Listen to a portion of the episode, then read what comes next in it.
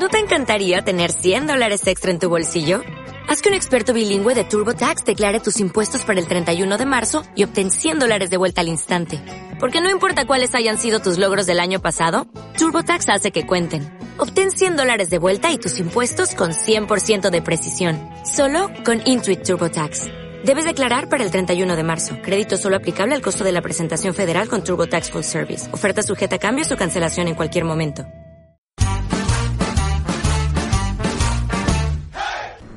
Estamos con Esat Ribic, que empezó en el mundo de la animación. Yes. ¿Fue útil de alguna forma tu experiencia en esto para, para tu trabajo en los cómics? I guess. Uh, that was my first uh, professional job, as in getting paid to draw something. Uh, Supongo. Fue mi primer trabajo profesional, en el que me pagaban por dibujar. Yo diría que fue más importante para mí hacer los fondos para cine de animación que cualquier otra cosa dentro de la animación, porque gran parte de lo que hacía ahí eran dibujos con estilos que nunca he usado en cómics realmente.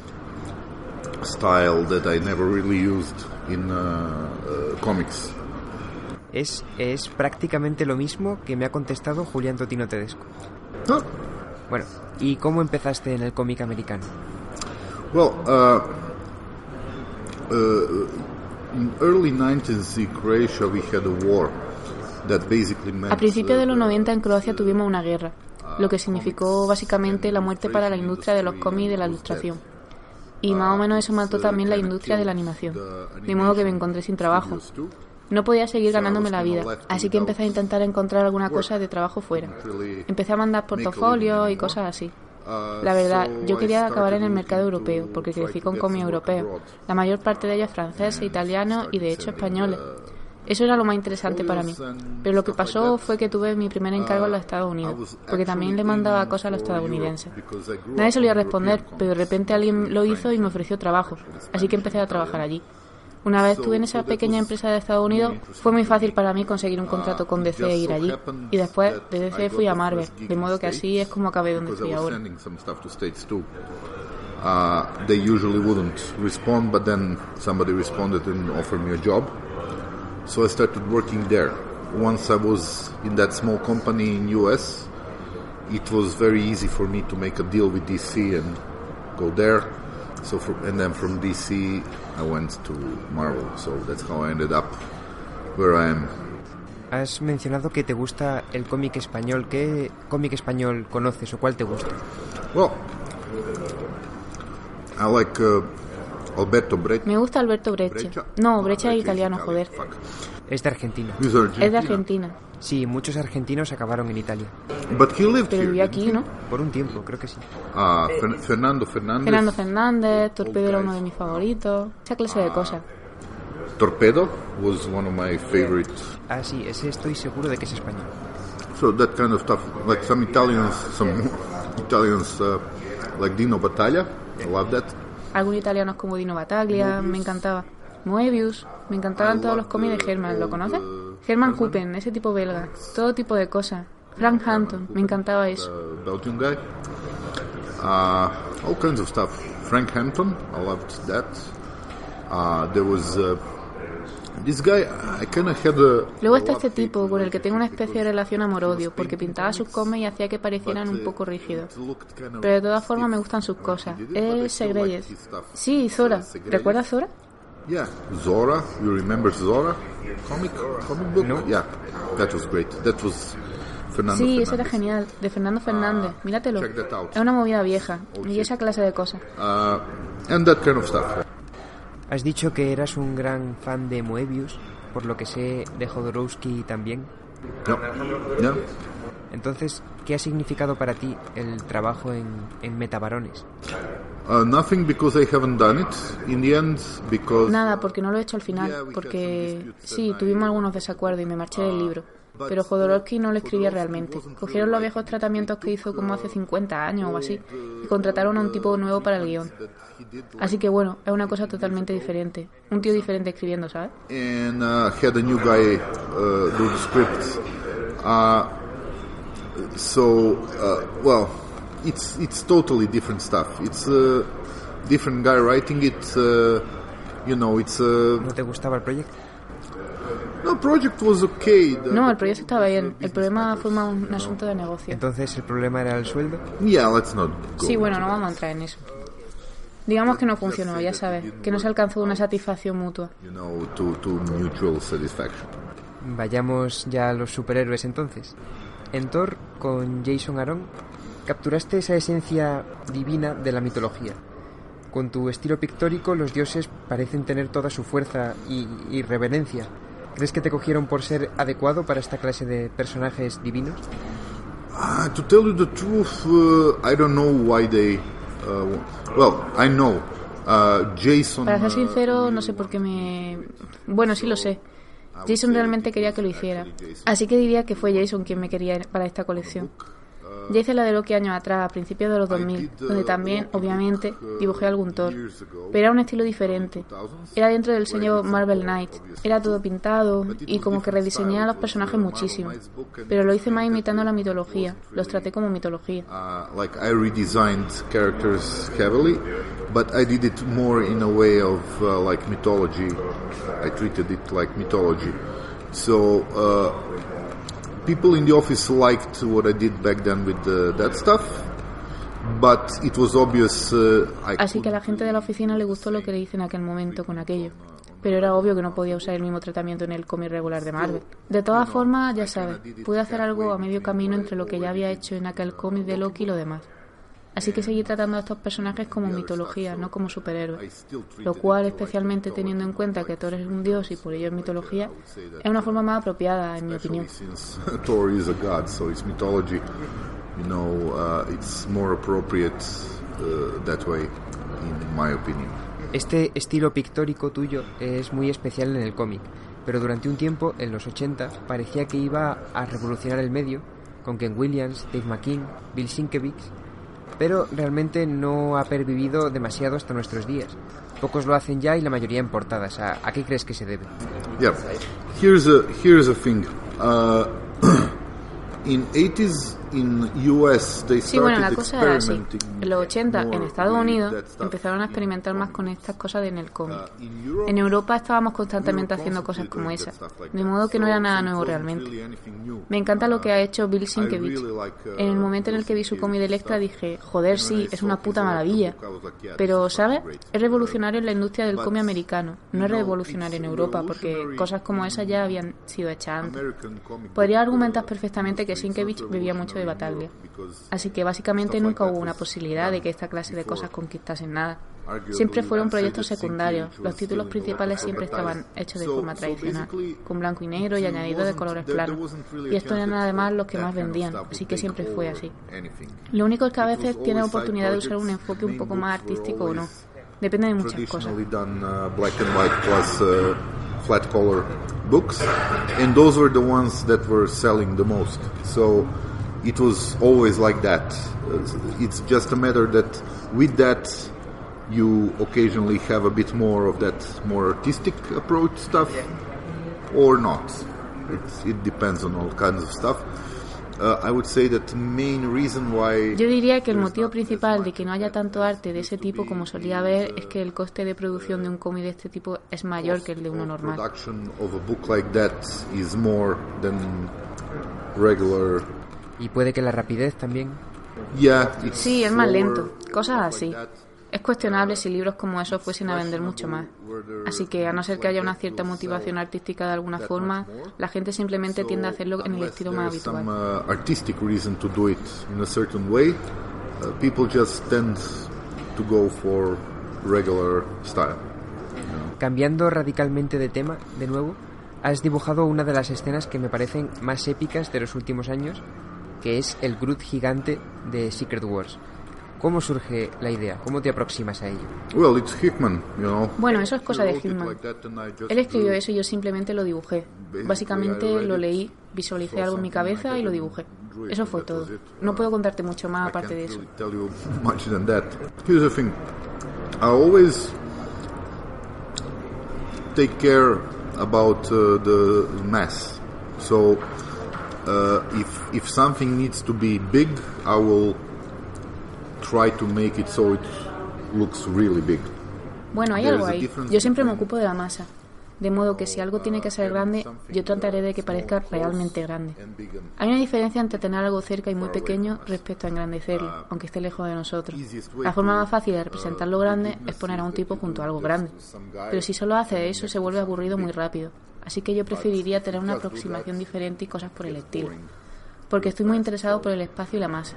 I would take different approaches and stuff like that. But I'm very interested in space and uh, and, and mass. Like uh, there's basically two approaches, uh, you know, to, to drawing stuff. One is uh, uh, drawing something. Porque verá, hay básicamente dos aproximaciones a la hora de dibujar algo.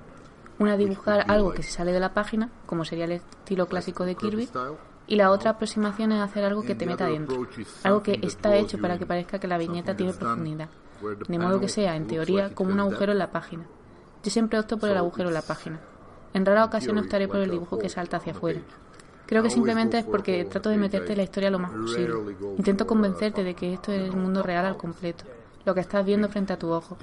Algo parecido a lo que hacen las películas, ya sabes. You know, I'm trying to draw you into the story and uh, uh, try to get you to believe that this is the complete world that you're seeing in front of your eyes. Kind of like a movie, you know. Hablando de historias y de meterte en ellas, he visto en varios sitios que siempre aceptas trabajar en una historia más por ella en sí que por los personajes. ¿No tienes tú mismo preferencias o te identificas más con algún personaje icónico como, como hacen los lectores? Here's the thing. If if I do the character that I like, but I hate the story, La cosa va así. Si hay un personaje que me gusta, pero odio la historia, me voy a olvidar muy pronto de que ese personaje me gustaba. De modo que prefiero tener una buena historia y si la historia es buena, entonces escogerá los personajes adecuados a esa historia. Y esos son los que tienes que dibujar. Y no importa el personaje que sea, si es bueno para esa historia y te gusta la historia, al final te gustará el personaje. Character is kind of like hammer, you know. It's a, it's a tool to do something, you know. You El personaje es como un martillo. Es una herramienta para hacer algo, ¿no? Si golpea a un tipo con un martillo, la culpa es de cómo se ha usado, no del martillo. El personaje es algo parecido. Cuando dibujo personajes aquí, las convenciones, para la gente es, obviamente, porque la gente tiene una conexión con los personajes. Es algo parecido a lo que pasa con los grupos de música. Todo el mundo se queda mirando al cantante, incluso aunque todo lo demás lo haga otra gente y el cantante únicamente cante. Pero él es el foco de atención de la gente. Lo mismo pasa con los cómics. El foco de atención es el personaje, pero si lo piensas, son las grandes historias las que te llevan a pensar que este personaje es tan genial. El personaje por sí mismo solo no es nada, es simplemente un disfraz. think about it. Uh, it's it's the uh, you know uh, great stories that made you believe that this character is so great. Character by itself, in isolation, is nothing. It's just a costume. ¿Crees que las grandes compañías americanas, Marvel y DC, deberían tratar de buscar nuevos personajes? ¿Ayudaría a mejorar las historias que no estuviesen tan gastados? I, I don't think so. Like, here's the thing. Uh, they are commercial companies, and uh, they do those characters because people No lo like creo. them. La cosa es así. people- Son and compañías comerciales. them. Y hacen estos personajes porque a la gente le gustan y los siguen comprando. De modo que mientras sigan haciendo dinero con estos personajes, seguirán usándolos. A lo largo de los años hay algunos nuevos personajes que se han hecho famosos y por eso son incluidos en un canon. Ahora todo el mundo conoce a Deadpool, por ejemplo. De modo que es básicamente eso. Tienen estos personajes a los que la gente les tiene cariño y eso lleva a mantenerlos por motivos comerciales. Así que no creo que vayan a cambiar las cosas radicalmente y no creo Ah. que deban hacerlo. So, so it's uh, it's just so that uh, basically, you know, you have characters that people get attached to, uh, and uh, it's commercial reasons. So, uh, I don't think they will change anything uh, radically very soon, and I don't think they should. What I think they should do is allow more space for brewing new ideas, you know, somewhere on the side. Lo que creo que deben hacer es permitir que exista un uh, mayor espacio para desarrollar nuevas ideas, ya sabes, en algún punto de los márgenes. have, Marvel uh, solía tener este sello de Marvel Knights, DC stuff solía tener Vértigo, pues cosas como would esa. get De ahí es donde van a salir ideas 10 nuevas que 10 later años después sean la nueva cosa que sea importante en el canon. Creo que probablemente se empiecen a dar cuenta de que se necesitan tener estos, digámoslo así, uh, starting to realize that uh, they need to have, you know, those like let's say laboratories. O también pueden salir nuevas ideas de espacios más controlados por los propios autores, como Image, en donde has trabajado en Versus. Yes. Uh, uh, well, Image, Image is. Uh, let's put it this way. Uh, uh, it's not for me because. Uh, Sí, bueno, Image es, pongámoslo de esta forma. No es para mí porque, bueno, el control creativo es maravilloso y todo eso, pero cuando haces un título para Image tienes que hacer muchas cosas que los editores suelen hacer por ti. Y yo utilizo todo mi tiempo haciendo lo que hago, de modo que no hay mucho más que gastar. No me quedan ni tiempo ni ganas de promocionar un cómic o cosas por el estilo. De modo que prefiero tener a otra persona que haga eso por mí para que yo pueda concentrarme en lo que se me da bien, supongo. So I would rather, you know, have somebody else do that stuff for me, and I can, uh, you know, concentrate or, on on wh- what I'm good at. I would guess. Vale, hablando de lo que se te da bien. Como dije antes, tienes un estilo muy pictórico y he escuchado que prefieres dibujar con técnicas tradicionales, pero cada vez te sumerges más en lo digital. Eh, ¿Cuál es exactamente este proceso creativo? Well, yeah. Uh, monthly book uh, is uh, done. Uh, it's basically pencils. Bueno, sí, un título mensual tiene básicamente lápices más Photoshop. Básicamente hago los lápices sobre papel, lo escaneo y hago dibujos extra. Efecto lo que haga falta en Photoshop. Después hago una capa de escala de grises en la que introduzco luces y sombras y quizá algún añadido en los fondos o cosas por el estilo. Así que cuando el colorista lo tiene ya es su trabajo, que lo colore. Shades and maybe even some background uh, elements and stuff like that. So when colorist gets it, that's his rendering. He colors that. Pero tú preferirías prescindir de la parte de Photoshop. You, you can't you can't do it. No puedes hacerlo porque te quita mucho tiempo. Pero lo preferirías. Yeah, yeah, yeah. But nobody will wait for me to spend like four times more time doing Sí, sí, sí, pero nadie va a esperar por mí para que yo invierta cuatro veces el tiempo I que tardo ahora para hacerlo. Pero sí, tengo otro estilo, que es cuando pinto, uh, en el que a veces he pintado todo un cómic, pero que por lo general solo uso en portada. Uh, well, Y ahí son I técnicas básicas de uh, pintura. Uso wash, mezclado con témpera y acuarela en su mayor parte. Ya no uso óleo uh, nunca más porque la última vez que lo hice terminé la obra pero no la pude escanear porque todavía se estaba secando. Tarda mucho, de modo que dije que le jodan esta mierda. Y me olvidé del óleo. Así que esas son básicamente las dos técnicas que uso la mayor parte del tiempo. forgot your. So those are basically two techniques that I'm mostly using. Eres muy personal.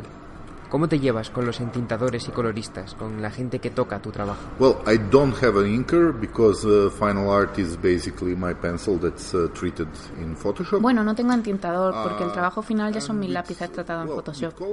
Y con los coloristas, bueno, diría que soy uh, problemático. Porque yo me concentro mucho en diferentes uh, valores. Hay muchos tonos diferentes y una profundidad, cosas así. La mayoría de coloristas realmente no le prestan atención. No tienen que saber hacerlo realmente en un cómic normal. Así que esto puede ser un problema y por eso suelo trabajar con gente que también pinta. Por ejemplo, he trabajado mucho con Yves a regular- Esborcina. Él un monitor, pero porque es un tipo que también es un artista que pinta, por lo que entiende Ah, estas cosas. Cuando no es así, tengo que volver atrás a a páginas, lo cual es algo que de hecho suelo hacer. You know, for example, I did a lot of work with uh, Ives Forcina. He colored my tour, and but he's a guy who who's uh, artist too, and uh, you know he he paints too. So so he understands those things. Uh, otherwise, uh, I have to go over the pages a lot, which is which is what I actually do. Like uh, when when colorist finishes the pages, Cuando el color está I can terminado tell, no puedo like, entregar okay, las páginas porque did this a lo part mejor hizo esta parte well, bien, pero a lo mejor en this esta otra parte no sabía realmente qué hacer, de do modo que yo la hago, cosas así. And, Así es uh, como consigo que esté hecho al That's- final. That's how it's done in the end. Para terminar, hablé con Julián Totino Tedesco sobre cómic argentino, que es algo de lo que más o menos tengo alguna idea, pero de cómic croata no sé nada. Dijiste que en los 90 quedó devastado, pero ¿y ahora? Yeah. Uh, here's the thing. Uh, comics were hugely popular in like 30s before the Second World War, Uh, during war, a little less, but they were still sí, publishing them. Los cómics eran enormemente And then en los 40, in early la Segunda Guerra 50s, Mundial. after the war, Durante they started publishing menos, pero seguían publicándose. Luego, a comienzos de los And, 50, tras la guerra, volvieron a publicar cómics de nuevo. Fue una cosa muy, muy popular. En aquel momento seguíamos juntos en ese país que se llamaba Yugoslavia, que agrupaba lo que hoy So son países diferentes. Aquello era un gran 23 mercado compuesto por como 23 millones de personas. Uh, La gente compraba cómics como loca, así que había una gran producción. Se empezaron a importar cosas, había muchas uh, revistas. uh, Yo las leí todas, diría yo. Y había una muy buena oferta. Omitían la basura, de modo que para mi gusto había muy buena selección. I read them all, I would guess, you know, and it was actually pretty good uh, digest. Like, uh, you know, they would omit the crap, so we got pretty good selection, I would say. Uh, and when, when I started my career, uh, I published first illustration in '89. Cuando comencé mi carrera, publiqué mi primera ilustración en that time working in that 1989, animation studio. que tenía, ¿cuánto? Uh, ¿17? Algo así. Estaba ya trabajando para aquel estudio de I'm animación, de modo que para mí mi camino estaba uh, claro. Iba a seguir trabajando en animación y continuaría trabajando en cómic, cosa que ya estaba haciendo, aunque por entonces apenas en uh, pequeñas tiras con chistes cortos en publicaciones underground. Pero todo terminó en uh, el momento en el que empezó la guerra. Lo que pasó es que Croacia ahora tiene stopped 4 millones y medio de personas. Así que de un país con what 23 happened millones de potenciales compradores, llegamos a uno con apenas 4 million millones y medio. Básicamente lo que significa eso a día de hoy es que 23 sigue habiendo publicaciones, claro, pero no puedes ganarte la vida. Puedes ganarte la vida publicando, pero no puedes ganarte la vida dibujando. Así que o bien te vas a trabajar fuera o te busca otro trabajo que hacer. You can make a living publishing, but you can't make a living drawing. You know, so either you go work abroad or you find some other work to do. Bueno, nos quedamos sin tiempo, así que muchas gracias, Esad Rivich,